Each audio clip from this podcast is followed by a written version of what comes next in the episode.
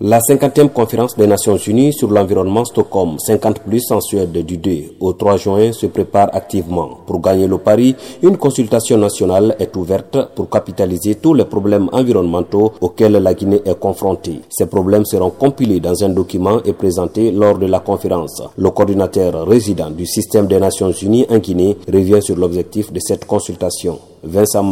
Nous avons organisé cet atelier pour lancer des consultations nationales sur euh, l'état des lieux de la gestion des ressources naturelles ici en Guinée pour venir nourrir une réflexion régionale et globale sur cette situation. Donc, le résultat de ces consultations qui vont avoir lieu ici auront lieu aussi dans tous les pays de la région et du monde pour ensuite venir nourrir un débat qui aura lieu en juin 2022 euh, lors d'un grand sommet euh, sur l'état de la planète aujourd'hui. Très important de faire ces consultations nationales parce que ça permettra de de faire remonter la voix de la Guinée au niveau international, mais aussi de se poser les bonnes questions. Ici, la Guinée est riche de ses ressources naturelles, de sa biodiversité, euh, de ses ressources en eau. Malheureusement, ces ressources n'ont pas été euh, gérées de façon durable.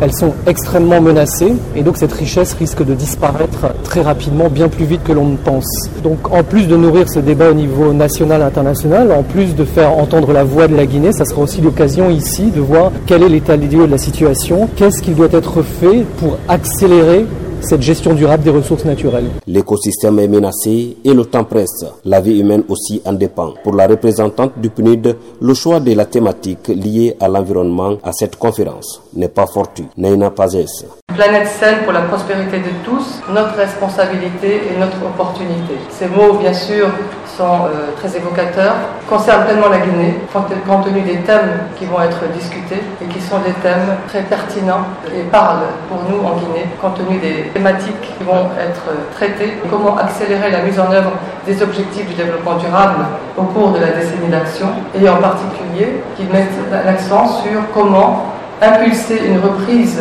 post-Covid qui soit durable et inclusive. Sensibiliser le maximum des Guinéens possible permet de parfaire la contribution du pays à cette conférence de com plus 50. David Touré est coordinateur de la consultation nationale. Le but ici, c'est que le maximum de Guinéens soient informés, sensibilisés et qui donnent son avis sur euh, l'état du climat du pays. Et ça, on le fait avec euh, tout le monde, la société civile, les politiciens, les religieux, les entreprises, les cadres du gouvernement euh, sectoriel. Nous ferons trois conférences sur les universités de Conakry en collaboration avec toutes les universités d'intérieur du pays. En virtuel, les personnes à mobilité réduite, les associations des femmes, par exemple les marieuses, les femmes de poissons, les braves femmes de Madina Avaria, femmes qui font aussi d'autres activités. Parce que la présentation guinéenne, nous voulons qu'elle soit la plus affinée possible. C'est-à-dire que chaque euh, corporation, des mouvements et tout, chacun aurait exprimé son vœu. Qu'est-ce qui ne va pas? Comment on fait pour changer? C'est ce qu'on va incorporer dans le document. Ce document sera la contribution guinéenne à Stockholm le 3 et 4 juin 2022. Les médias sont très concernés. Les médias, c'est la courroie de transmission de toutes ces informations. Parce que sans médias, le grand public ne sera pas sensibilisé.